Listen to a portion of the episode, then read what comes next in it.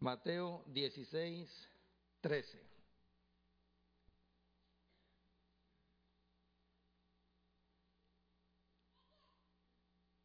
¿Lo tiene? Sí, se puede poner de pie, por favor. Mateo capítulo 16, verso 13. Vamos a leer del verso 13 al verso número 18. Yo leo del 13 al 16 y por favor usted lee el 17 y el 18. Uso esta manera de leer, pastor, para ver, no calificar al 100%, pero para ver los que les gusta oír. Cuando yo digo yo voy a leer y hay gente que se ponen a leer ellos, señal que no les gusta oír. Pero hay gente que respetuosamente esperan a su tiempo de hablar y ahorita es tiempo de oír palabra de Dios. ¿Cuántos dicen amén? Así es que este, espero, espero que Dios me use para su gloria. Vamos a orar. Padre, en el nombre de Jesús de Nazaret nos presentamos delante de tu presencia. Estamos agradecidos sabiendo que tú eres bueno y que para siempre es tu misericordia. Queremos rogarte, buen Dios y gran Señor, que por favor hables a nuestras vidas y nos bendigas por nombre, porque por nombre nos conoces, conoces nuestra necesidad. Tú sabes lo que nos falta, Señor. Háblanos, te lo ruego, mi Dios, en el nombre de Jesús. Y permite, Señor, que por medio de tu palabra seamos no solo oidores, sino hacedores. Permite que tu Espíritu Santo nos dirige, nos guíe, Señor, conforme a tu santa y preciosa voluntad. Háblanos, te lo ruego, buen Dios. Y quisiera rogarte, Señor, de, alguna, de una manera muy especial que si hay alguien enfermo, a tu palabra tú le añadas sanidad, a tu palabra tú le añadas restauración, a tu palabra tú le añadas liberación. Y si hay alguien que no te conoce, Rey Dios mío, a tu palabra añádele salvación. Todo lo pedimos en ese nombre que es sobre todo nombre, el nombre de nuestro Señor Jesucristo. Amén y amén. Leemos la palabra, la gloria del Padre, del Hijo y de su Santo Espíritu. Viniendo Jesús a la región de Cesarea de Filipo, preguntó a sus discípulos diciendo, ¿quién dicen los hombres que es el Hijo del Hombre? Ellos dijeron, unos Juan el Bautista, otros Elías y otros Jeremías o algunos de los profetas. Él les dijo, ¿y vosotros quién decís que soy yo? Respondiendo Simón Pedro dijo, tú eres el Cristo, el Hijo del Dios viviente.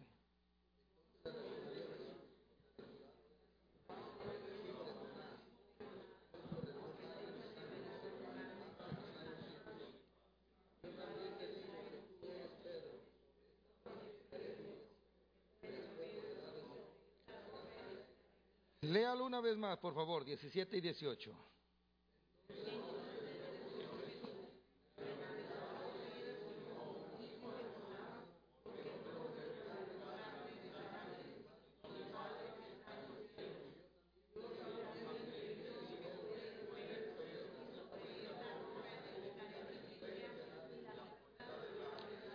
Y las puertas del Hades no prevalecerán contra ella. Ocupe su lugar, por favor.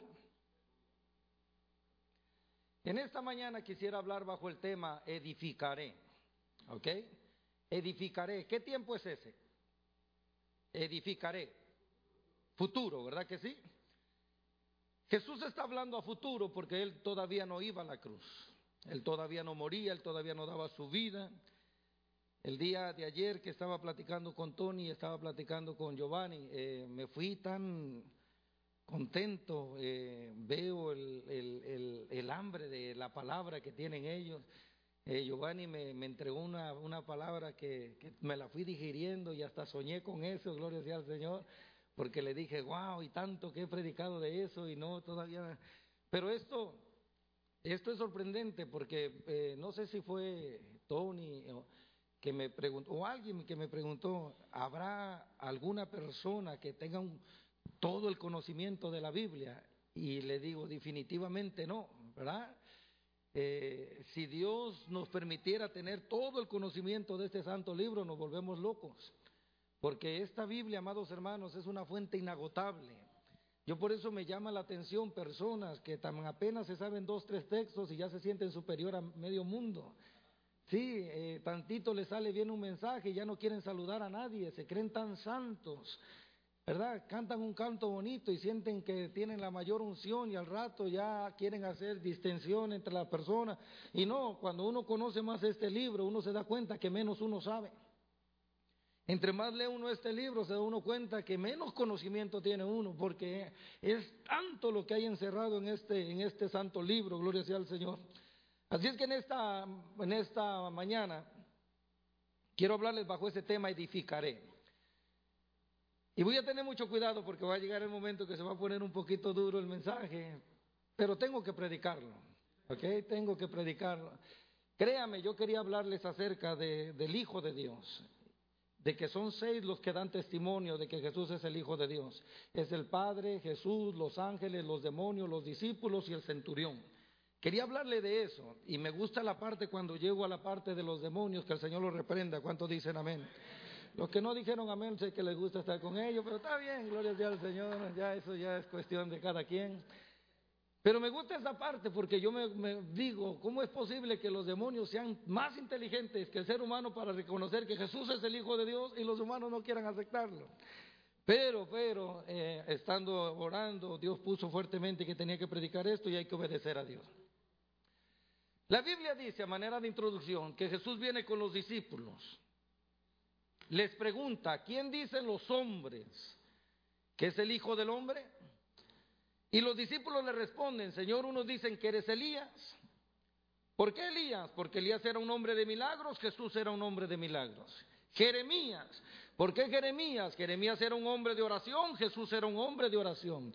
Juan Bautista resucitado, ¿por qué Juan Bautista resucitado? Porque Juan Bautista predicaba la verdad, confrontaba a las autoridades y Jesús hacía lo mismo. ¿Por qué algunos de los profetas? Porque la palabra que él traía era genuina y venía de parte de Dios. Pero el concepto estaba equivocado porque Jesús es más que eso. ¿Cuántos saben? ¿Verdad que sí? Y entonces dice la Biblia que Jesús le pregunta en el verso número 15, Él les dijo, ¿y vosotros quién decís que soy yo? Respondiendo Simón Pedro dijo, tú eres el Cristo, el Hijo del Dios viviente. Entonces le respondió Jesús, bienaventurado eres Simón, hijo de Jonás, porque no te lo reveló carne ni sangre, sino mi Padre que está en los cielos. Y yo también te digo que tú eres Pedro y sobre esta roca edificaré mi iglesia. En los otros mensajes les expliqué que Pedro no era el único que se le había revelado que Jesús era el Hijo de Dios. Les expliqué que a la samaritana se le reveló, al hombre que había nacido ciego se le reveló y también a Marta se le había revelado. Ya había gente que sabían quién era el Hijo de Dios. Mas sin embargo con ellos no habló de iglesia, no porque no iban a ser parte de la iglesia, sino porque con Pedro comenzó la iglesia. Él no es la base, él no es el fundamento, pero con él comenzó la iglesia. Lo que Jesús quería enseñarnos, y este es el punto que quiero que usted se lleve en esta mañana, lo que Jesús quería enseñarnos, que la iglesia iba a ser formada de gente que iba a cometer errores, que iba a cometer fallas, que en cierto momento la fe les iba a fallar y les expliqué que tu fe te puede fallar, pero no te puede faltar.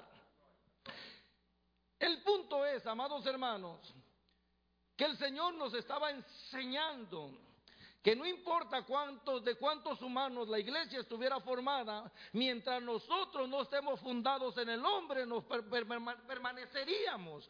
Pero si nosotros, escuche bien, estamos, si, si nosotros no nos fundamos en el hombre, sino que nos fundamos en Cristo, al final no importa cuánto diablo, cuánto demonio se levante, la iglesia permanece. ¿Cuántos dicen amén?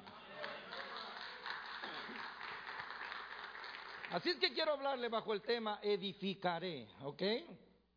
La vez pasada usamos esta misma expresión, pero hablamos de dar forma. Por ejemplo, ahorita miren, están haciendo un altar nuevo, ya tienen la idea, no van a ver cómo queda, ¿verdad? Alá y se va, no. Le están dando forma a algo que están edificando y explicamos y llegamos hasta David, gracias a Dios. Pero ahora quiero hablarle a las mujeres sabias. ¿Cuántas mujeres sabias hay aquí? Levante la mano todas las mujeres sabias. ¿Qué dice Proverbios capítulo 14, verso 1? Las mujeres sabias. A ver, ahí va, ahí va. Las mujeres sabias, ¿qué dice Proverbios 14? La mujer sabia, ¿qué dice Proverbios 14? La mujer sabia edifica su casa, pero la que no vino, gloria sea al Señor, pero las que no vinieron, ahí está aire. La mujer sabia, ¿qué hace? Edifica su casa, mas la necia con sus manos la derriba. ¿La mujer qué? La mujer sabia. Edifica, por lo tanto, los que son sabios, su mentalidad es edificar. Y ya que empezamos por ahí, vamos con las mujeres. El segundo de Samuel capítulo 20, verso 16, si no me equivoco. Es que hoy me pusieron más cerca a mi esposa y me pone nervioso. Gloria sea al Señor. Segunda de Samuel capítulo 20, verso 16. Lo busco. Segunda de Samuel capítulo, ahí está. Léalo usted, ¿cómo dice ahí?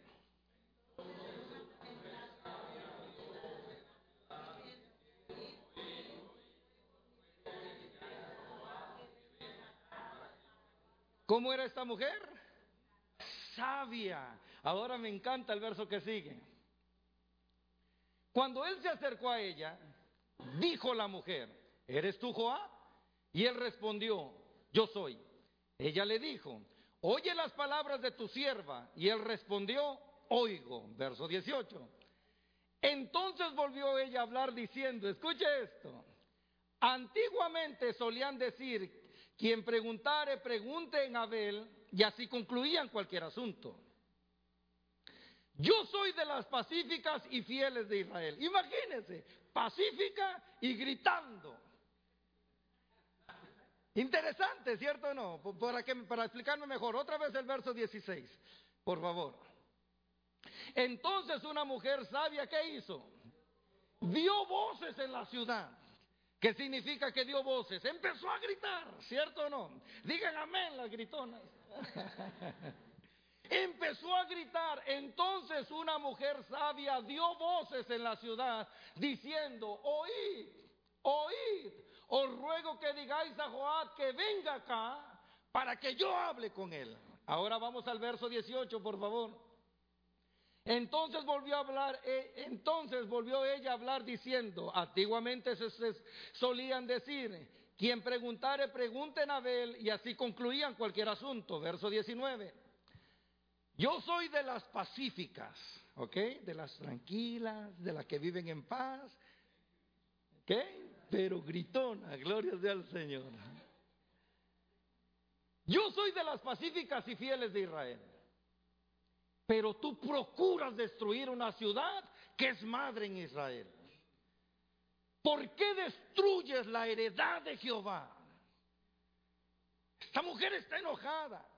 Esta mujer está molesta. ¿Por qué?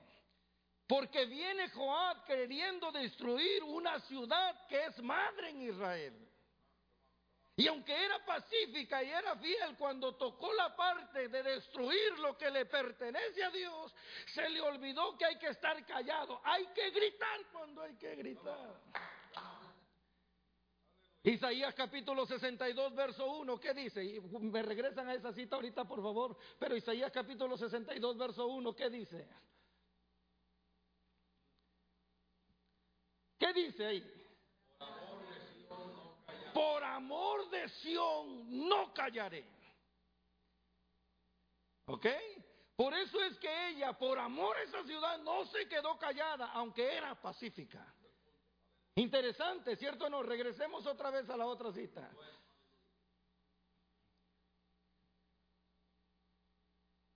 Apúrense porque el pastor se va a ir temprano hoy.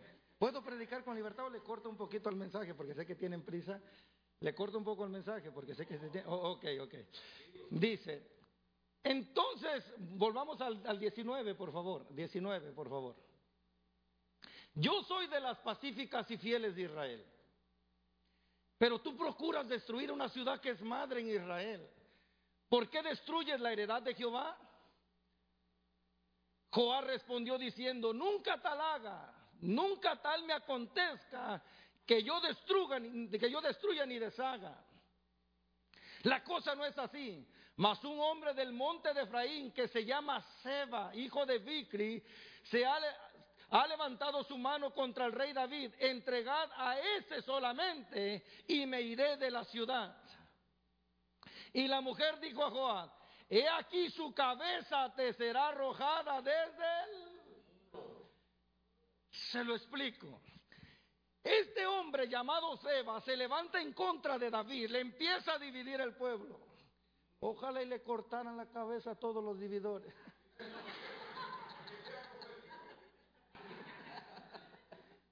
le divide al pueblo. El pueblo está pensando en abandonar a, David. Y entonces dice la Biblia que cuando la gracia de Dios cae sobre David, el pueblo como que vuelve con David. Y entonces Joab persigue a este hombre. Y cuando lo va persiguiendo, se mete a esta ciudad. Y entonces Joab da una orden y dice, derriben el muro. Y entonces él se retrae para que dividan el, derriben el muro. Y entonces sale una mujer sabia, pacífica, pero gritona. Y entonces, escuche bien, sale y empieza a dar voces. Y entonces le empieza, le empieza a gritar a Joab o empieza a decir, díganle a Joab que quiero hablar con él. Y entonces cuando llega Joab le dice ella, escucha Joab, ¿cómo se te ocurre querer derribar una ciudad que es madre en Israel? Cuando antes se hablaba, se hablaba en nombre de Abel. Vamos a arreglar. ¿Cuál es el asunto? Y entonces Joab dice, nunca tal haga. Pero Seba se metió a la ciudad y entonces mi, mi, interés es sacarlo de ahí. Y ella le dice, no te preocupes si ese es el problema. Ahorita me encargo. Cuando esa mujer se mete a la ciudad, la Biblia dice que encuentran dónde está Seba y le cortan la cabeza. ¿Sabe qué fue lo que hizo esta mujer? Agarró la cabeza y la aventó por fuera del muro y dijo, si ese es el problema, hoy se acaba el problema. Lo que te quiero decir, amada hermana, amado hermano, que hay cosas que están destruyendo tu hogar, están destruyendo tu familia, están destruyendo la paz en tu matrimonio por cosas que pasaron hace meses y tú no te levantas para decir como esta mujer, hay que cortarle la cabeza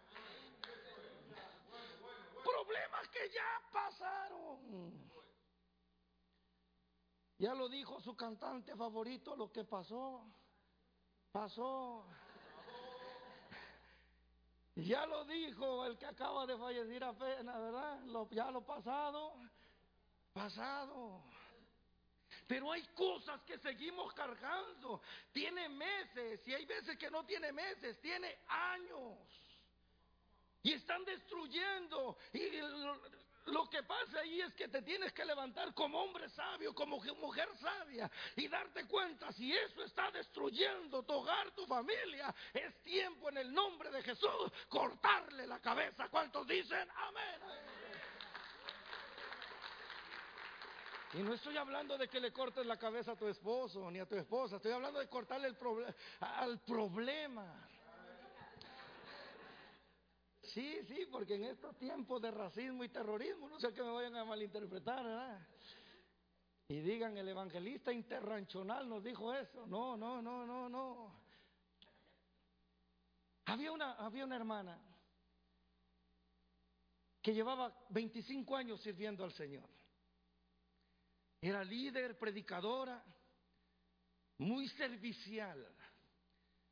Pero cada vez que se trataba de participar de la Santa Cena, ella se quedaba en la parte de atrás y empezaba a llorar, y empezaba a llorar, y no quería participar de la Santa Cena. Hasta que un día el pastor la llamó a la oficina y le dice, hermana, necesito hablar con usted. Usted es una mujer muy servicial, nos ayuda mucho en la iglesia, es una mujer de Dios, de buen testimonio. Pero quisiera que usted me explicara por qué cada vez que se participa de la Santa Cena, usted en lugar de venir con gozo a reconocer que eso celebra que Cristo ha pagado por nuestros pecados, usted se pone a llorar y entonces la hermana abre su corazón y dice, lo que pasa, pastor, es que antes de yo aceptar al Señor, me enamoré de un novio que tuve. Empecé a tener relaciones con él. Y cuando salí embarazada, él me abandonó. Y entonces mi familia me rechazó. Y, al no saber qué iba a hacer con mi vida, entonces decidí abortar. Y cada vez que participan de la Santa Cena, eso me viene a la memoria. Todo eso me daña y está afectando no solo mi vida personal, aún mi hogar. Y entonces el pastor le dice, pero usted es una mujer casada, usted ya tiene hijos. Sí, pastor, pero aún eso me afecta. Y entonces el pastor le dice, mire hermano, hermana, si ya Cristo la levantó, ya Cristo la restauró, ya Cristo la perdonó, ya Cristo le dio un matrimonio, ya Cristo le dio hijo. Es tiempo de que le corte la cabeza al pasado. ¿Cuántos dicen, ah, hay gente que todavía está cargando con lo... Emma, le voy a decir cómo trabaja esto. Hay veces que Dios le da una palabra y a los ocho días se le olvidó. Pero hay pecados que pasaron hace 20 años y todavía los tiene en cuenta. No sé si me explico. Necesitamos mujeres sabias. Emma, vamos con otra. Libro de jueces, capítulo 5. Jueces, capítulo 5. Verso número 24. ¿Lo tiene? Jueces capítulo 5, verso 24. Vea lo que dice. Bendita sea entre las mujeres Jael, mujer de Eber Seneo. Sobre las mujeres bendita sea en la tienda. Verso 25. Él pidió agua y ella le dio leche. En tazón de nobles le presentó crema. ¿De qué está hablando el libro de jueces capítulo 5? Vaya conmigo al capítulo 4, por favor. Capítulo 4, verso 21. Dice, pero Jael, mujer de Eber, tomó una estaca en la tienda y poniendo un mazo en su mano, se le acercó calladamente y metió la estaca por las sienes y la enclavó en en tierra. ¿Cuál es el problema? Hay un hombre llamado Barak. ¿Ok? Y hay otro hombre llamado Císara. La Biblia dice que viene otra mujer que por lo regular predicamos mucho de ella, llamada Débora. Débora le dice a Barak, ¿no te ha enviado Jehová? Él te va a traer a ti a Císara y tú lo vas a destruir. Y entonces dice la Biblia que Bará su fe no le daba. Cuando digo que su fe no le daba, es que él le creía a Dios, pero no lo suficiente como para ir a ganar esa guerra. Císara tenía 900 carros cerrados. Israel no conocía los carros de hierro, conocía los carros de madera. Ahora imagínese un carro de hierro, ellos pensaban, ellos son invencibles. Pero entonces viene y le dice Barak a, a Débora, si tú vas conmigo voy, si no, no voy. Y entonces dice la Biblia que entonces ella le dice, pero si yo voy contigo, la gloria se la van a dar una mujer y no a ti. Y él dice, a mí qué me importa eso. A mí lo que me importa es que Dios se lleve toda la gloria. ¿Cuántos dicen amén? Y dice la Biblia que entonces Débora va con él. Barak une la fe de él con la fe de Débora y van juntos a aquella guerra. Y entonces dice la Biblia que cuando Barak empieza a obtener la victoria, Císara sale huyendo. Y mientras va huyendo, sale esta mujer llamada Jael. Y cuando lo ve, le dice: Ven, ven, ven, escóndete aquí.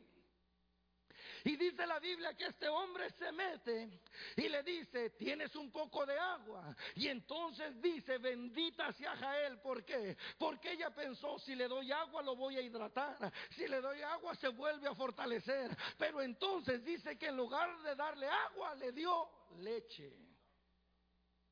Muy sabia. Cuando usted no pueda dormir, caliente un poco de leche y hasta sueños va a tener, aleluya. Y eso está comprobado, no me lo estoy inventando. Entonces viene, escuche bien, viene esta mujer y dice, si le doy agua se hidrata y entonces puede seguir oyendo, huyendo y levantarse otra vez para pelear otra vez contra mi nación. Entonces viene y le da leche. Cuando le da la leche, este hombre se queda dormido. Y entonces ella dice, este es el causante de todas las crisis que han venido a mi familia. Este es el causante de todos los problemas que ha habido en mi nación. Hoy voy a terminar con eso. Agarra una estaca, se la pone en la sien y lo enclava en ti tierra. Y dice la Biblia que entonces Jael fue declarada una mujer bendita porque entendió que el problema no hay que jugar con él, el problema no hay que esconderlo en una gaveta, el problema hay que enfrentarlo en el nombre de Jesús y hay que acabar con él. ¿Cuántos dicen amén? Si queremos familias estables, si queremos hogares estables, si queremos que nuestros matrimonios estén estables en la roca, hay que aprender a cortar por la cabeza lo que está tratando de destruir lo que Dios unió. ¿Cuántos dicen amén? Ahora vamos a ver a los hombres. Levante la mano todos los hombres, por favor. Mateo capítulo 27, perdón, capítulo 7. Mateo capítulo 7. Cuando me casé para gloria del Señor,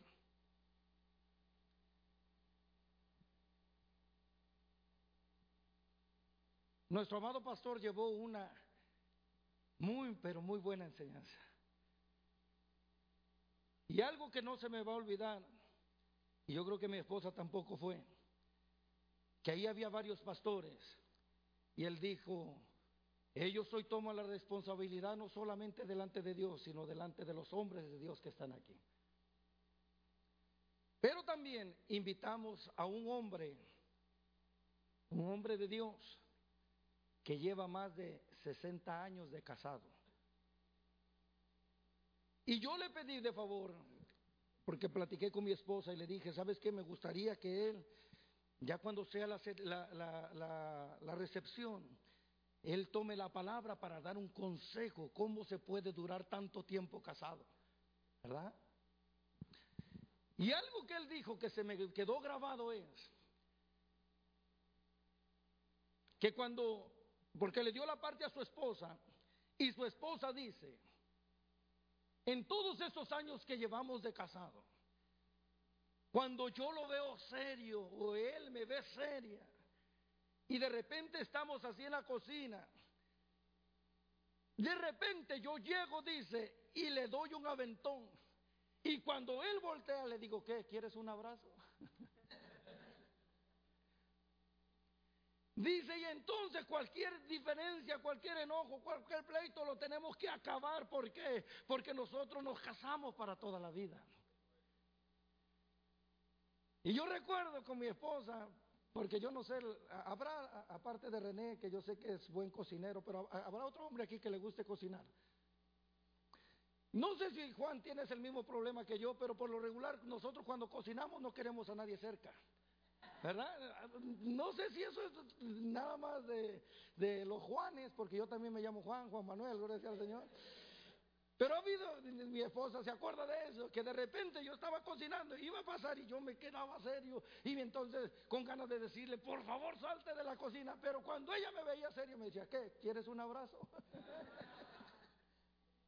Y aprendimos a ponerlo en práctica. ¿Por qué? Porque entendimos, amados hermanos, que la mejor manera, y ahorita vamos a llegar a esa parte, porque el día de ayer yo le testificaba al pastor que fui a predicar a una iglesia. Cuando yo llego a aquel lugar está la alabanza, pero no sé cómo este pastor me vio de reojo. Y entonces cuando le dan la parte a los pastores, dice, este pastor dice, quiero presentarle a mi esposa porque yo sí la traigo, no como otros.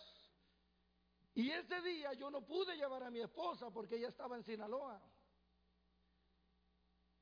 Pero entonces dice, nosotros hemos enseñado este principio en nuestra iglesia, que aunque peleados, pero nunca dejados.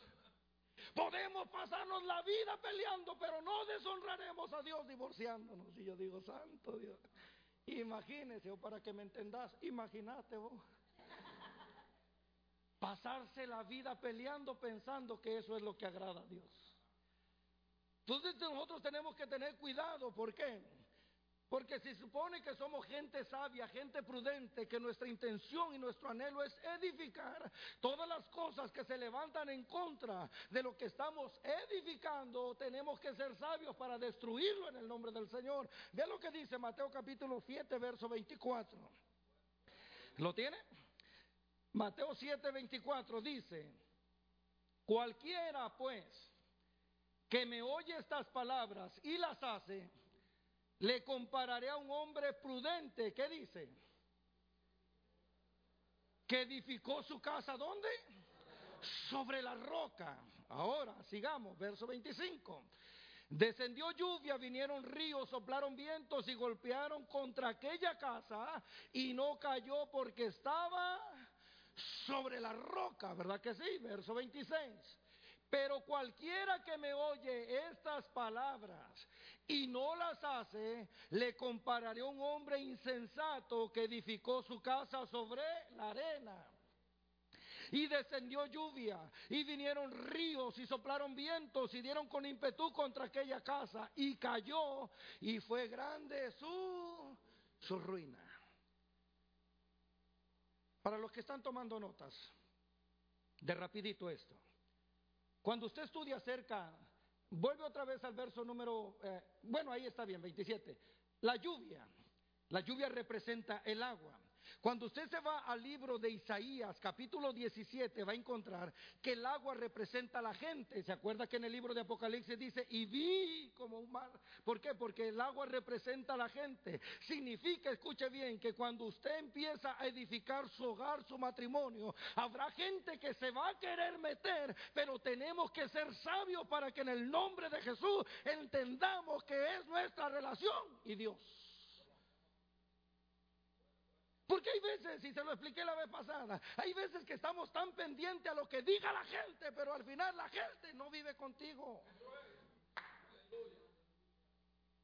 Jeremías capítulo 51, cuando habla acerca de vientos, eso, eso representa la guerra. Y eso usted lo puede ver en Jeremías. Y cuando habla de ríos, es Isaías capítulo 59. Vendrá el enemigo como río, pero el Espíritu de Jehová levantará bandera. En otras palabras, nuestro matrimonio, nuestra casa, tendrá problemas con la gente, tendrá problemas o tendrá guerra por la misma diferencia. Un día le platicando con la pastora le hablaba acerca de un hombre de Dios llamado David Jeremías o Jeremiah. Este hombre dijo que que el problema es que cuando la costilla se une al cuerpo, de aquí a que toma la sanación, toma la adaptación, entonces es por eso que tenemos problemas con los caracteres. Es por eso que empezamos a tener problemas con los gustos. Y entonces en lo que se va adaptando, por eso es que nosotros tenemos que entender que mientras estemos en Cristo, para que podamos estar en Él, necesitamos negarnos a nosotros mismos. Es más, se lo explico. Él dijo, sobre esta roca edificaré mi iglesia. Y para poder Él edificar su iglesia, primero tuvo que morir. ¿Quieres un matrimonio estable? Tienes que aprender a morir. ¿Quieres tener un matrimonio feliz? Tienes que aprender a negarte a ti mismo. Hoy no está bueno el mensaje, no hay muchos amenes. Jesús enseña este principio. Quiero una iglesia, tengo que morir. ¿Quieres un matrimonio estable? ¿Quieres un hogar feliz? Aprende a morir. A mí ahora se burlan de mí. Porque me invitan a comer y me dicen, hermano, ¿le gusta el picante? Me gustaba. ¿Cómo que sí? Porque como mi esposa no come, ahora ya no, y ahora cuando como me arde el estómago. Cambié mi estilo de comer. ¿Por qué? Porque uno quiere un hogar feliz. Ayer me decían, ¿vas a ir a ver la pelea? Digo, no, es que no quiero una pelea en mi casa. y ahorita se lo explico. Hay cosas que uno se niega, ¿verdad? ¿Por qué? Porque quiere uno un matrimonio feliz. Ahora, escuche bien. Regreso otra vez al verso 24. Gracias, Espíritu Santo. Muchas gracias. Cualquiera pues que me oye estas palabras y las hace, diga conmigo, hacer. Dígalo fuerte, hacer. Dice, cualquiera pues que me oye estas palabras y las hace, el hombre prudente sabe oír y sabe hacer. Un día voy a predicar eso, el mensaje completo, porque en un año nuevo lo enseñé, pero de una manera bien rápida, bien rápida, y hablé acerca de la prudencia, y hablé como que el hombre que es prudente sabe que puede empezar de nuevo. Pero aquí dice que para ser prudente tenemos que oír y hacer. Por lo regular aquí se escuchan dos mensajes por semana, ¿verdad? Los viernes y los domingos, ¿verdad? Quiere decir que si hay 52 domingos, si hay 52 viernes, ¿cuántos son? En días. 104. Quiere decir que oímos 104 mensajes al año. ¿Qué hacemos con 104 mensajes al año? Interesante, ¿cierto o no? Porque si, si, si somos prudentes, sabremos oír y hacer. Lo que Jesús aquí nos está enseñando es, escuche bien, que edificó su casa sobre la roca. Pregúntele a nuestros hermanos de Puerto Rico, pregúntele a los de la Florida, pregúntele a aquella gente que seguido sufren ciclones, que seguido sufren torbellinos. Ellos no se preparan en medio de la tormenta, ellos se preparan antes de que llegue. De igual manera en nuestro hogar, en nuestro matrimonio, tiene que ser una preparación permanente para que cuando venga la lluvia, cuando venga el río, cuando venga el viento, no nos agarre desprevenidos. Me explico, amados hermanos. Los veo tan serios hoy. Y yo me preocupa porque no me gusta ofender a la gente, así como dice el pastor. ¿Por qué? Yo respeto mucho la audiencia, yo sé que la audiencia vale la sangre de Cristo, pero es nuestro deber enseñar la palabra escrita. Hermano, no quieras prepararte en medio del problema. No quieras prepararte en medio de la tormenta. No quieras querer tapar los hoyos en medio de la lluvia. No quieras tapar las ventanas en medio del viento. La cosa se te va a poner más terrible. Hay que estar preparado y para que estemos preparados necesitamos estar donde? En la roca que es Cristo Jesús. ¿Cuántos dicen amén a eso? Aquí viene lo bueno. Romanos capítulo 14. Romanos capítulo 14, verso número 19.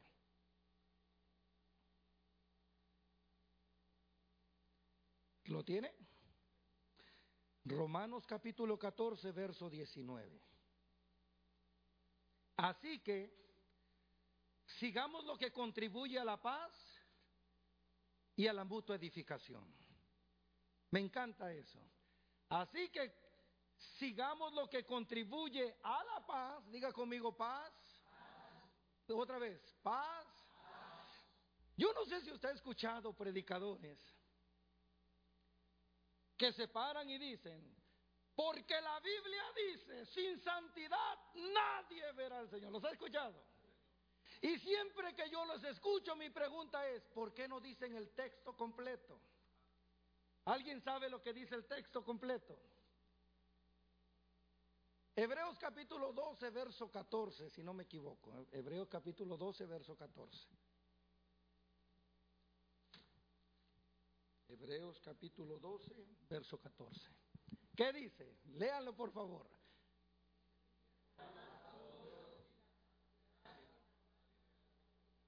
Y siempre dicen la última parte, ¿verdad? Dicen, porque sin santidad nadie verá al Señor. Pero cuando usted lea, es más, hoy que llega a su casa y haga su devocional, porque yo sé que usted tiene devocional todos los días con su Biblia, amén. Somos idealistas, ¿verdad que sí, Sí, sí, sí. Escuche bien, siempre que se encuentra la palabra y, es que antes de eso hay que seguir. No sé si me explico. Es el, la I es la continuación de un comienzo. Y entonces aquí lo principal sería seguir la paz con todos y después se añade y pero como es más fácil condenar con la santidad. ¿Por qué? Porque la santidad aparentemente la reflejamos en un vestir. Aparentemente la reflejamos en un comportamiento. Aparentemente la reflejamos en nuestro estilo de vida. Pero me gusta este mes, ¿sabe por qué? Porque los predicadores nos levantamos en contra de predicar contra Halloween. Y eso es cierto, hay que hacerlo. Pero hay veces que donde más disfraces hay es en la iglesia. Voltea a su hermano que está a su lado y dígale, quítate el disfraz. No, no, no, no es cierto, no es cierto, no es cierto. No es cierto. ¿Sí o no? Sí, se acuerda. Yo me acuerdo que usted predicó eso hace años, cuando aquella mujer llegó ante el profeta que su esposo le dijo, ve y consúltatelo, pero disfrázate. Y entonces dice la Biblia que todavía ni llegaba, ya le había mandado el profeta el mensaje, ¿cierto o no? ¿Por qué, amados hermanos? Porque la santidad solemos disfrazarla.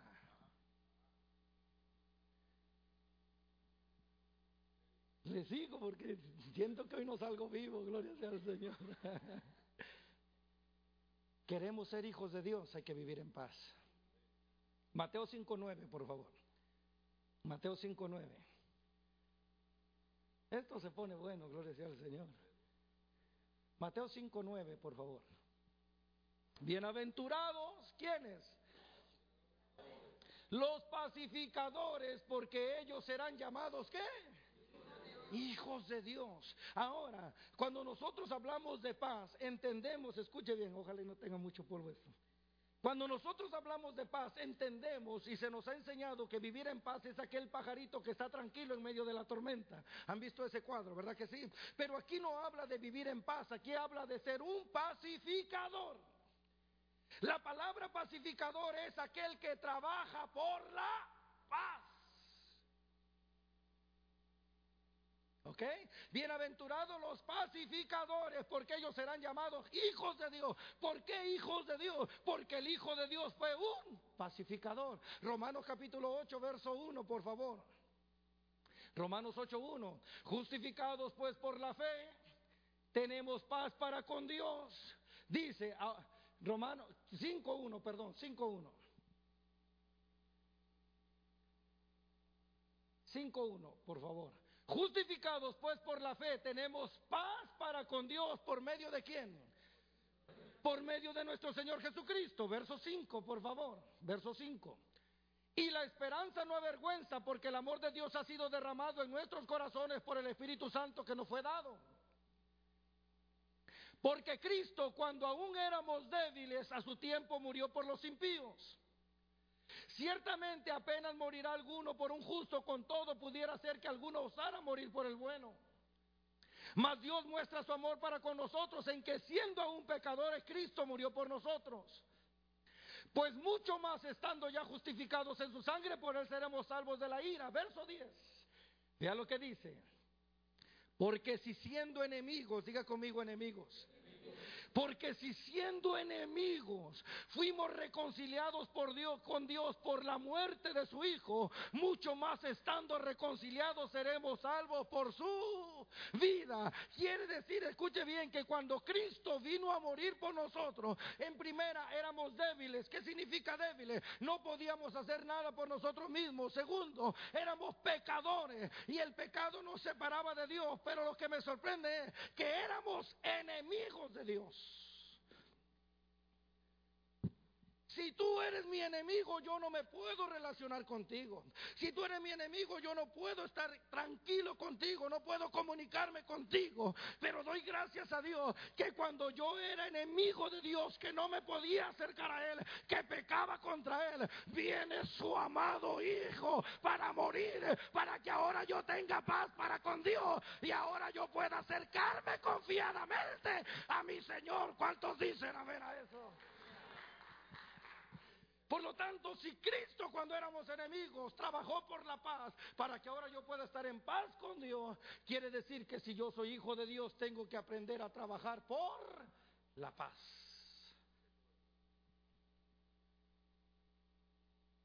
Efesios capítulo 4, verso 20. Y después vamos a ir Primera de Corintios capítulo 8, verso 1 y después Romanos capítulo 15, verso 2. Efesios capítulo 4, verso 20. Mas vosotros no habéis aprendido así de Cristo. Siga, por favor. Si en verdad le habéis oído y habéis sido por él enseñado conforme a la verdad que está en Jesús. En cuanto a la pasada manera de vivir, despojados del viejo hombre, que está viciado conforme a los deseos engañosos, y renovados en el espíritu de vuestra mente y vestidos del nuevo hombre, creado según Dios en la justicia y santidad de la verdad. Por lo cual, desechando la mentira, hablad cada uno con su prójimo. Hablad, hablad verdad cada uno con su prójimo, porque somos miembros los unos de los otros. Verso 26, léalo usted, ¿qué dice?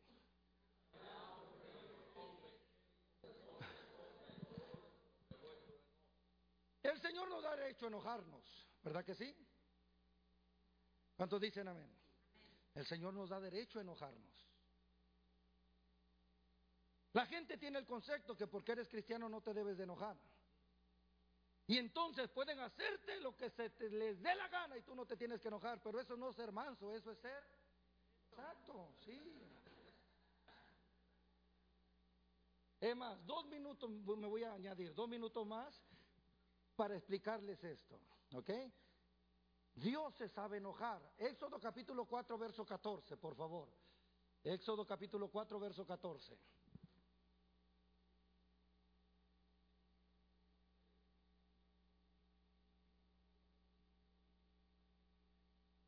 Léalo usted, ¿qué dice? ¿Se sabe enojar Dios, sí o no? Estaba enojado, pero vea el enojo de Dios. Entonces Jehová se enojó contra Moisés y dijo, ¿no conozco yo a tu hermano Aarón, levita, y que él habla bien? Y aquí él saldrá a recibirte y al verte se alegrará su corazón. Moisés se le había pasado poniendo excusas desde el capítulo 3. Llega el momento en que Dios se enoja y no le dice, está bien, si no quieres, vete a bañar, voy a buscar a otro. Porque la excusa de Moisés es que yo no sé hablar. Yo sé que no sabes hablar. Pero si yo buscara a uno que sepa hablar, no te hubiera buscado a ti. Aarón habla mejor que tú, pero a mí me plació escogerte a ti. No sé si me explico. Cualquiera de nosotros en su enojo, está bien si no quieres hacerlo, que va a venir otro. Pero no, Dios se sabe enojar. ¿Ok? Ahora por favor, Marcos capítulo 3, Marcos capítulo 3, por favor. Vamos a ver cómo Jesús se sabe enojar. Otra vez entró Jesús en la sinagoga y había un hombre que tenía seca una mano. Y le, y le acechaban para ver si el día de reposo le sanaría a fin de poder acusarle. Entonces dijo al hombre que tenía la mano seca, levántate y ponte en medio. Y él les dijo, es lícito en los días de reposo hacer bien o hacer mal, salvar la vida o quitarla, pero ellos callaban. Entonces, mirándolos alrededor, ¿cómo? Con enojo, Jesús estaba enojado. Pero vea, vea, entristecido por la dureza de sus corazones, dijo al hombre, extiende tu mano. Y él la extendió y la mano le fue restaurada como? le fue restaurada sana. ¿Ok? Mateo capítulo 21, verso número 12, por favor. Mateo capítulo 21, verso 12. Quiero asegurarme porque eso no venía en el mensaje. Mateo 21, 12. Y entró Jesús en el templo de Dios y echó fuera a todos los que vendían y compraban en el templo y volcó las mesas de los cambistas y las sillas de los que vendían palomas. ¿Estaba Jesús enojado, sí o no? Estaba Jesús enojado, pero ahora ve el verso que sigue. Y les dijo, escrito está, mi casa, casa de oración será llamada, mas vosotros la habéis hecho cueva de ladrones. Verso 14. Y vinieron a él en el templo ciegos y cojos, ¿y qué pasó? No sé, si, no sé si me estoy explicando. En el libro de Mateo capítulo 11, verso 29, Jesús habla de que debemos de aprender a llevar su yugo porque su, ligera, su carga es ligera. Y después dice, aprendan de mí que soy manso y humilde de corazón. La palabra manso significa saberse enojar en el tiempo correcto y con la persona correcta. ¿Ok? Eso es lo que Jesús nos enseña. Aprendan a ser mansos, no eso. O sea, Jesús te da derecho a enojarte, pero cuando tú te enojas y eres manso, te enojas con la persona correcta, significa, caballero, que si tuviste un problema en tu trabajo, no te vengas a desquitar con tus hijos. Si tuviste un problema allá afuera, no te vengas a desquitar con tu familia. Tienes que saberte enojar con la persona correcta y en el tiempo correcto. Mi esposa cuando me ve serio me dice, te hicieron enojar. Y mi mujer que le ¿quién? Me encanta Jesús, ¿sabe por qué? Porque agarra el chicote. Empieza no a golpear a la gente, como muchos han enseñado. Empieza a chicotear para que los animales se vayan. Empieza a volcar las mesas, la moneda empiezan a caer, Jesús está enojado y los cambistas se le quedan viendo y le dicen, han hecho mi casa en cueva de ladrones y en su enojo voltea y viene un ciego caminando. Viene un cojo y Jesús no le, váyanse por allá también ustedes, sino que la Biblia dice que estando enojado con la persona correcta, voltea y a ellos lo sanó. El hombre de la mano seca, lo están acechando, Jesús lo mira con enojo y entonces no le dice al de la mano seca, ahorita estoy enojado. Ahorita no es tiempo de milagros, es tiempo de condenación. No, la Biblia dice que en todo y su enojo al hombre de la mano seca, ¿qué fue lo que hizo? Que extendiera su mano.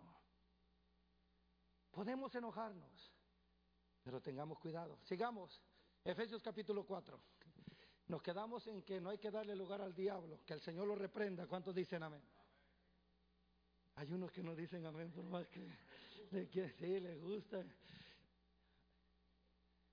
Hasta donde hablábamos del diablo. Era del verso 26, si no me equivoco.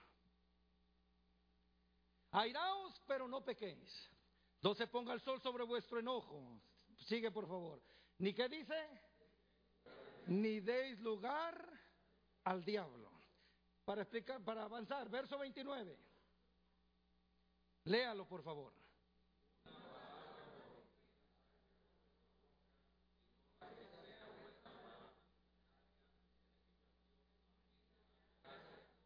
ninguna palabra corrompida salga de vuestra boca. O sea que en el momento que tú estás enojado, no permitas que el diablo te use y corrompa tus palabras. El problema, escuche bien, de los que nos enojamos, porque yo también me sé enojar y bien, gloria al Señor. El problema de los que nos enojamos, muchas veces cometemos este grave error, que no solamente ofendemos a la persona, sino que después la queremos tomar de tonta. Es que tú me entendiste mal. No te entendieron mal, fue lo que dijiste. ¿Verdad? Por eso dice, escucha bien, si te vas a enojar, no dejes que el sol se ponga sobre tu enojo. Hay, hay matrimonios, gloria sea al Señor, y no puedo ponerme ahí de ejemplo porque mi niña todavía no habla, a lo mejor cuando hable, pero todavía no habla. Pero hay matrimonios, pastor, que en el momento que se enojan, a los hijos los agarran de mensajeros. Ve y dile a tu mamá esto. Y ahí dice mi papá esto. Y entonces la mamá, no, ve y dile esto. ¿Por qué? Porque como ellos no se hablan, los hijos son los mensajeros. El punto es que cuando los hijos se enojan, después también los hijos les dejan de hablar a ellos. Porque todo lo que el hombre sembrare. Hay personas, amados hermanos, que el enojo no les dura un día, les dura una semana. Y hay unos que no una semana, un mes.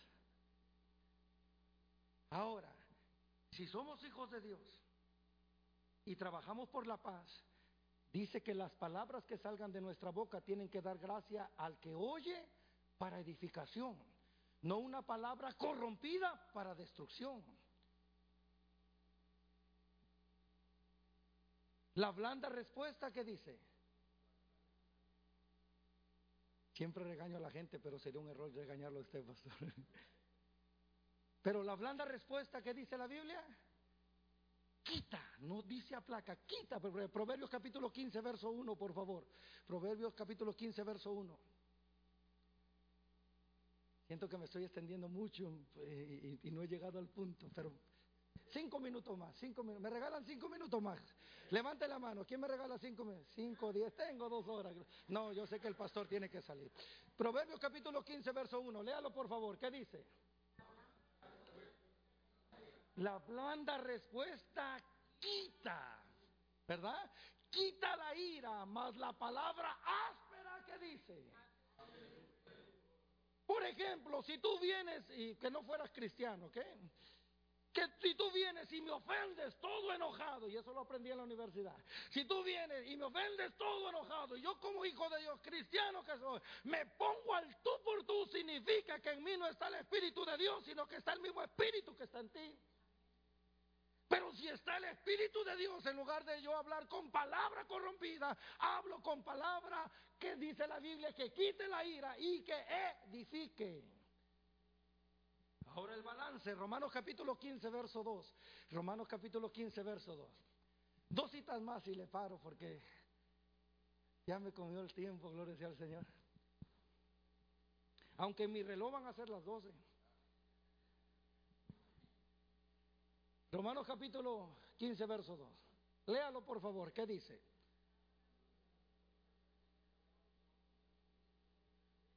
¿Para qué? Para edificación. Cada uno de nosotros agrade a su prójimo en qué? En lo que es bueno. Si no es bueno, no lo agrades. El balance. ¿Ok? Se lo explico. San Juan capítulo 3, verso 16, por favor. O bueno, 18, ya el 16 y 17 ya se lo saben, porque de tal manera amó Dios al mundo que ha dado a su Hijo unigénito para que todo aquel que en él cree no se pierda, mas tenga vida eterna y esta es la vida eterna. Así es que el 18, por favor, para eh, escuche bien. El que en él cree no es condenado. Pero el que no cree ya ha sido condenado porque no ha creído en el nombre del unigénito Hijo de Dios. Verso 19. Y esta es la condenación, que la luz vino al mundo y los hombres amaron más las tinieblas que la luz, porque sus obras eran malas. Verso 20. Porque todo aquel que hace lo malo aborrece la luz y no viene la luz, para que sus obras no sean reprendidas. Verso 21. Mas el que practica la verdad viene a la luz, para que sea manifiesto que sus obras son hechas en quién? En Dios. Quiere decir Giovanni, escucha bien, que si yo soy de las personas que vengo y te digo, ¿sabes qué Giovanni? Vamos a tener una cena en la casa, pero no queremos que el pastor se entere. Esto es una reunión entre nosotros, porque como que la iglesia no está corriendo bien, porque como que no están haciendo buen trabajo. Si no es de Dios y lo estoy haciendo oscuras, es del diablo. Porque lo que es de Dios se hace a la luz para que la gente vea que lo que estoy haciendo es para la gloria de Dios. No sé si me explico. Esa reunioncita escondida, esa reunioncita para hablar en contra del liderazgo, la Biblia lo señala como que no es de Dios, es del diablo. Y que el Señor lo reprenda. Le dije que se iba a poner un poquito, pero tengo que predicar. Le voy a decir por qué. Le hablé a mi esposa y le digo, mi amor, me acaba de llamar una familia para pedirme un consejo. Le digo, y le expliqué cuál era el asunto y le expliqué cuál era el consejo. Y al final como que se molestaron conmigo. Pero yo les dije, les aprecio tanto que tengo que hablarles con la verdad. El punto era que ellos son nuevos en el Evangelio, ¿ok? No tienen mucho que se bautizaron. Hay una persona que se dice que tiene un espíritu malo, pero no quiere que el pastor vaya a orar. Ella seleccionó a los que quieren que vayan a orar por ella, ¿ok? Y entonces me llaman a mí para pedirme un consejo. ¿Podemos ir? Y yo les dije, no. Pero ¿por qué no si tenemos fe? Yo no estoy diciendo que no tengan fe. Pero ¿por qué no si hemos orado para que Dios eh, eh, nos dé una oportunidad de mostrarnos en qué lo va a usar? Ahora, si es Dios el que les dijo, yo no me meto ahí, Dios es el que manda. Le digo, pero mi consejo es que no vayan. ¿Por qué? Porque la Biblia dice resistid al diablo. En otras palabras, cada vez que el diablo te ataque, tenemos una palabra para atacarlo. Pero el problema es que hay gente, amados hermanos, que se va a meter a terreno del diablo. Y eso ya es punto y aparte. No sé si me explico. Nosotros tenemos la cobertura del Señor. Nosotros, nuestro Dios es mucho más poderoso. Pero cuando tú vas y te metes en terreno de Él, hay algo que tenemos que aprender. Tú te cansas, Él no. Hay gente que cuando se siente tan santa quiere echar a medio infierno fuera. Y al rato que están mal es cuando el, enemigo aprovecha y por eso vemos tantas, iba a decir desgracias, pero eso no es palabra de domingo, ¿eh? pero vemos tantas cosas malas en los matrimonios. ¿Por qué? Porque le dieron oportunidad al diablo. Entonces yo queriendo protegerlos, escuche bien, queriendo cuidarlos, entonces les hago una pregunta, porque el Espíritu me habla y le hago una pregunta. Una pregunta, ¿y el pastor sabe de eso? No, no, no, porque si el pastor se entera, va a querer ir a orar él y no nos va a dejar ir a nosotros. Y entonces le digo, ahí ya está un grave problema. Lean Salmo 133, la unción desciende por la cabeza. Lean Apocalipsis capítulo 2, Dios a quien le habla es al pastor. Cuando un líder se levanta con una visión diferente a la del pastor, eso se llama división. Entonces le digo, ustedes no pueden participar de eso. Y entonces la hermana me dice, bueno, pues yo voy a seguir orando. Ay, mi esposo si quiere ir o no, pero yo voy a seguir orando. Y le digo, mire hermana, tan serio es el asunto que todavía ni van y ya están teniendo problemas por eso en el hogar. Y eso es una realidad. Toda cosa, aquí la Biblia dice que toda cosa que se hace en oculto es porque no quieres que vaya la luz para que tus obras no sean reprendidas. Pero dice que el que hace las cosas para la gloria de Dios no hace nada oculto. Por lo tanto, si yo vengo y le digo a Giovanni, Giovanni, tenemos que tener esta reunión, dice el libro de Romanos capítulo 15, verso 2, agrada a tu prójimo en lo que es bueno para edificación, pero si no es bueno, no lo agrades. En otra palabra, yo no participo de eso, se va a enojar que se enoje, pero yo no. ¿Por qué? Porque en México hay un dicho que dice, tanto peca como el que mata a la vaca como el que agarra la pata. No sé si me explico, amados hermanos. Tenemos que ser gente sabia. Las renuncitas escondidas no son buenas. Tú no eres de los que destruyen, tú eres de los que edifican.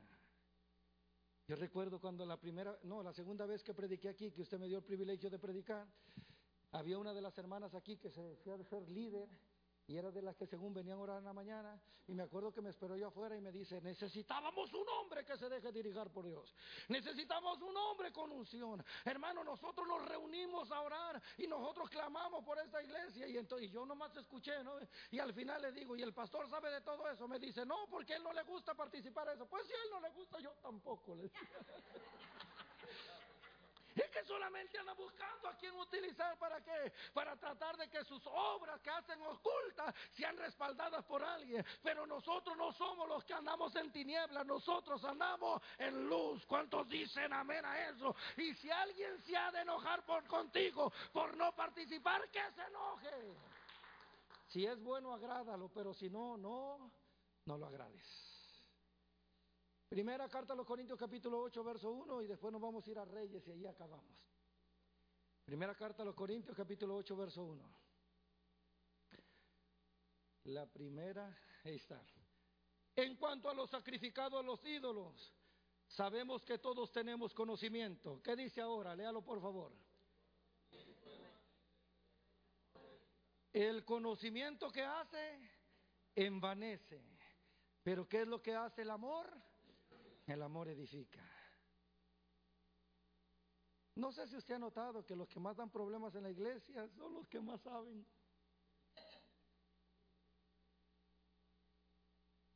Porque el conocimiento los envanece. ¿Verdad? Sin embargo, ¿qué dice el amor que hace? Edifica. Me recuerdo cuando fui presidente de jóvenes en Nueva York. Yo llegaba a las seis de la tarde a orar para que Dios usara al que iba a dirigir, al que iba a predicar. El culto comenzaba a las siete y entonces estoy orando. Cuando eran como 6:45 llega una muchacha y se me pone a la par y me dice, "Hermano Manuel, solamente quería decirle que no voy a hacer no voy a poder hacer el devocional. Ayer hice algo individuo." Y entonces yo empecé a llorar y le digo, ¿me dejas orar por ti? Me dice, sí, se hincó y empezó a llorar y a llorar y a llorar. Y entonces yo le dije a Dios, Señor, si ella fue sincera conmigo, ni modo que no sea sincera contigo. ¿Qué hago? Y el Señor me dice, dile que dirija el devocional. Y entonces yo le digo, el Señor me dice que dirijas el devocional. Ella se quebrantó más y empezó a llorar más. Cuando esta muchacha pasa al frente a cantar, cayó una presencia de Dios como usted no tiene idea. Yo sé que cualquiera me condenaría, me señalaría. Si ya le dijo, de hecho no me dijo lo que hizo, solamente me dijo que hizo algo incorrecto. Cualquier persona me hubiera acusado. Pero una cosa aprendí, que si yo hubiera actuado con conocimiento y le hubiera dicho, pecadora, no participa, tal vez estuviera en el mundo. Pero ahora trabaja como una sierva del Señor, porque cuando practica el amor, el amor edifica. ¿Cuántos dicen amén a eso? ¿Cuántos en esta, en esta tarde, sinceramente, queremos ser gente sabia que edifique, gente prudente que edifique, no participar de lo que se hace en tiniebla, que cuando en un momento de nuestro enojo, que no salgan palabras corrompidas, sino palabras que dé gracia al oyente, ¿para qué? Para que el que nos oye sea edificado. ¿Cuántos en esta mañana quisieran decir conmigo, Señor, enséñame a edificar? Voy a preguntar de nuevo, ¿cuántos en esta mañana quisieran decirle, Señor, enséñame a edificar?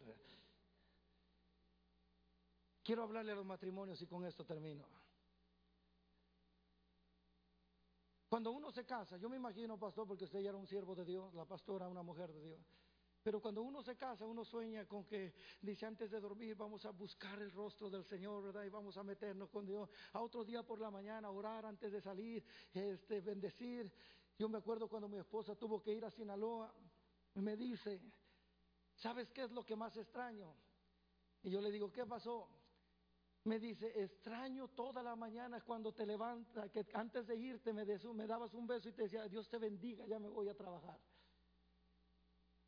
Porque ese era mi sueño, mi, sueño cuando yo me casara era ese, quiero no menguar, quiero crecer. René sabe, muchos de nuestros amigos predicadores cuando se casaron dejaron de predicar, dejaron de ministrar. Y yo decía, ¿qué tendrá el matrimonio? Que, que, la gente, en lugar de crecer en el Señor, mengua. Y por eso yo tenía, quería estar seguro de casarme con la persona correcta. Y aprendí algo, escuche bien, vaya conmigo, segundo, primer libro de Reyes, capítulo 19, si no me equivoco. Segundo libro de, primer libro de Reyes. Capítulo 18. Y con esto termino. Más, póngase de pie para que me crea que con esto termino. Después, después, cuando haya otra oportunidad, que Dios me ha dado varios mensajes de, quisiera hablarles después, cuando Jesús dijo sobre esta roca edificaré la iglesia. ¿Qué es la iglesia? Porque dijo, sobre esta roca edificaré mi iglesia, si entendiéramos que somos la iglesia, la autoridad que Dios nos ha dado, el poder que Dios nos ha dado como iglesia. ¿Lo tiene? Primer libro de Reyes, capítulo 18, verso número 30. ¿Lo tiene? dice, entonces dijo Elías a todo el pueblo, acercaos a mí. Y todo el pueblo se le acercó. ¿Y qué hizo Elías? ¿Cómo estaba el altar? Estaba arruinado. Y él arregló el altar de Jehová que estaba arruinado. Y tomando Elías doce piedras conforme al número de las tribus de los hijos de Israel, al cual Jehová había dado palabra de Jehová diciendo, Israel será tu nombre. Verso 32, léalo usted, ¿qué dice?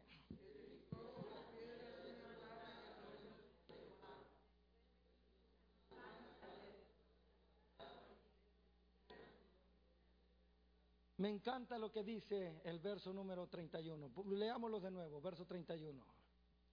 Y tomando Elías doce piedras, conforme al número de las tribus de los hijos de Israel, al cual Jehová había dado palabra de Jehová diciendo, Israel será tu nombre. Hagamos de cuenta que nosotros somos una familia, que así es en el Señor, ¿verdad? Elías se da cuenta que el altar está destruido porque había una gran división en el pueblo. Entonces Elías dijo, si queremos el fuego de Dios y la presencia de Dios, lo primero que tenemos que hacer es que hay que unirnos. Dele la mano, Dice que agarró doce piedras conforme al número de las tribus de Israel. Necesito unir al pueblo primero. Después que une al pueblo, dice que agarra esas piedras y edifica un altar a quién? A Jehová. Porque Elías se dio cuenta que la destrucción que estaba cayendo era porque el altar estaba derribado. Nunca se me va a olvidar las palabras que dijo ayer este pastor. Cuando tus hijos llegan a la mayoría de edad, ya no es tiempo de trabajar con las manos, ahora es tiempo de trabajar con las rodillas.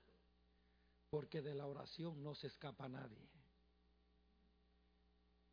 si nosotros volviéramos a edificar ese altar, que antes de irnos a acostar primero nos tirábamos delante del Señor, ¿verdad que sí? Si volviéramos a edificar ese altar donde solíamos a lo menos leer un capítulo de la Biblia sabiendo que Dios era el que gobernaba en ese hogar.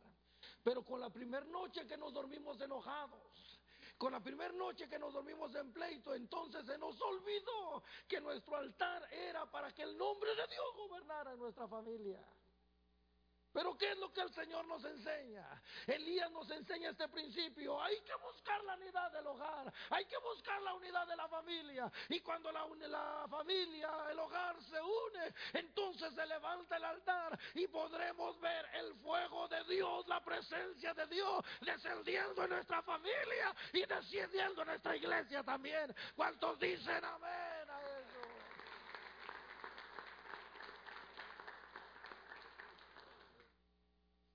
Sinceramente, ¿cuántos saben que necesitamos edificar nuestro altar para Dios? Levante su mano derecha en alto.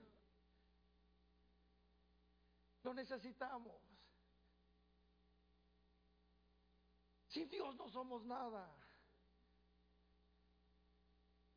Sin Él en nuestro hogar, nuestro hogar será siempre un hogar de conflictos y peleas. Pero si somos hijos de Dios debemos trabajar por la paz. Está bien, se enojó él. No des lugar al diablo, ve y trabaja por la paz. Está bien, se enojó ella, trabaja por la paz. ¿Cuántos dicen amén a eso? No sé si los hijos de Asaf, voy a tomar solamente cinco minutos. Vengan los hijos de Asaf corriendo, corriendo. Ven, Tony, por favor. Todos, todos los hijos de Asaf. Ok, ok. Y hoy los tengo cerca, gloria sea al Señor.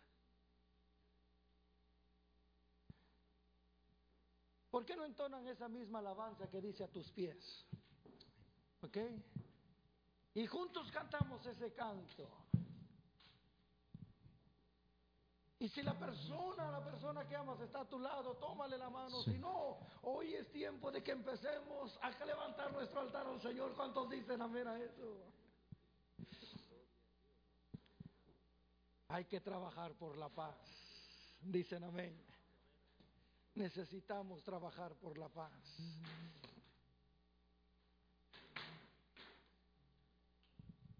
Si Jesús dijo, sobre esta roca edificaré, nuestra labor es edificar. El apóstol Pablo dijo, yo edifico sobre el fundamento. Quiere decir que nosotros tenemos que tener la misma actitud, ser edificadores con el Maestro.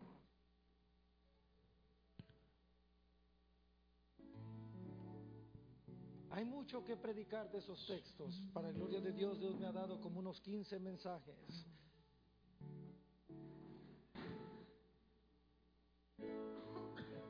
Ábrale su corazón al Señor.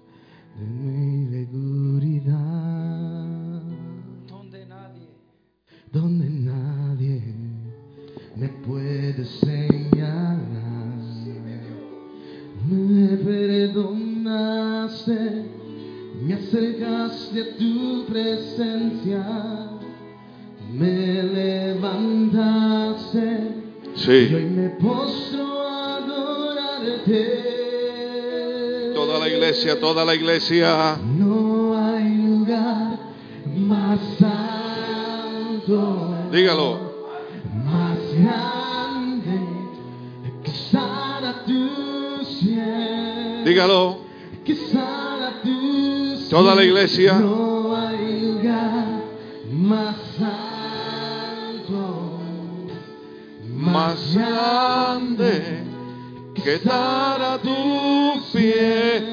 Dígalo, dígalo. Que pies. Toda la iglesia diga. arde mi corazón a tus pies.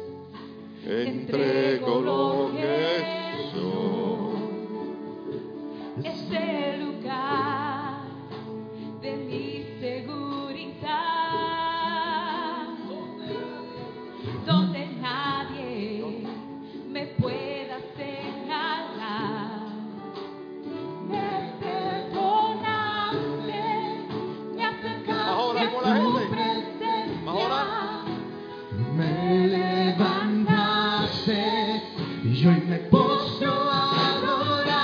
Dígalo, dígalo, dígalo. No hay lugar más alto, Más grande que estar a tus pies. Dígalo. Que estar a tus pies. No hay lugar más alto. Más grande que estar a tus pies. Que estar a tus pies. No hay lugar más alto. Si tú quieres la oración, ahora es el momento de pasar. Si tú quieres la oración, pasa ahora, pasa ahora, pasa ahora.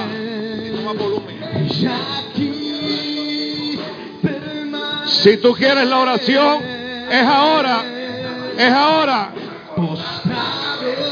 Tú necesitas la oración, es ahora.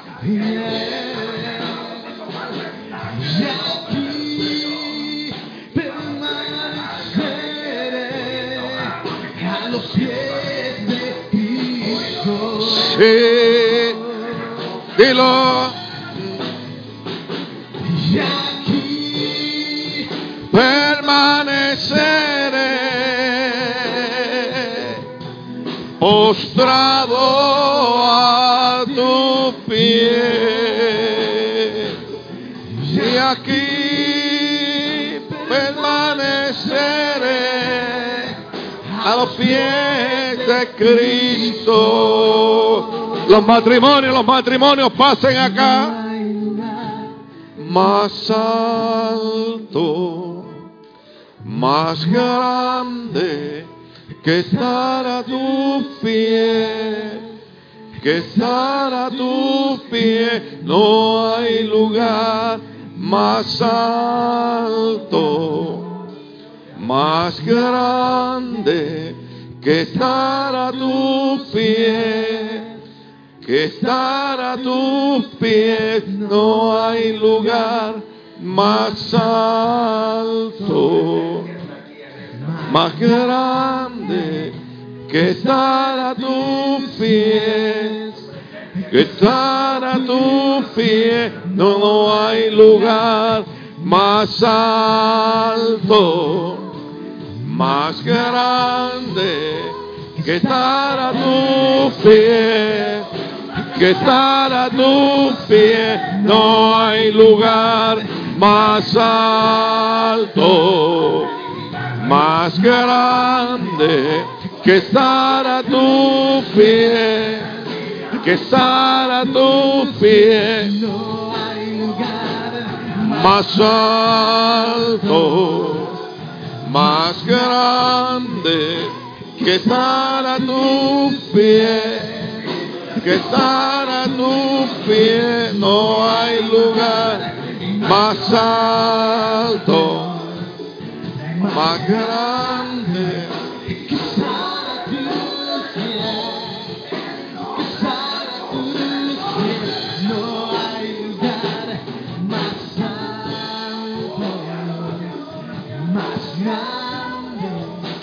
Que estar a tus pies, que estar a tus pies, no hay lugar más alto, más grande tus pies, que estar a tus pies, no hay lugar más alto. más grande que estar a tus pies, que estar a tus pies. No hay lugar más alto, más grande que estar a tus pies.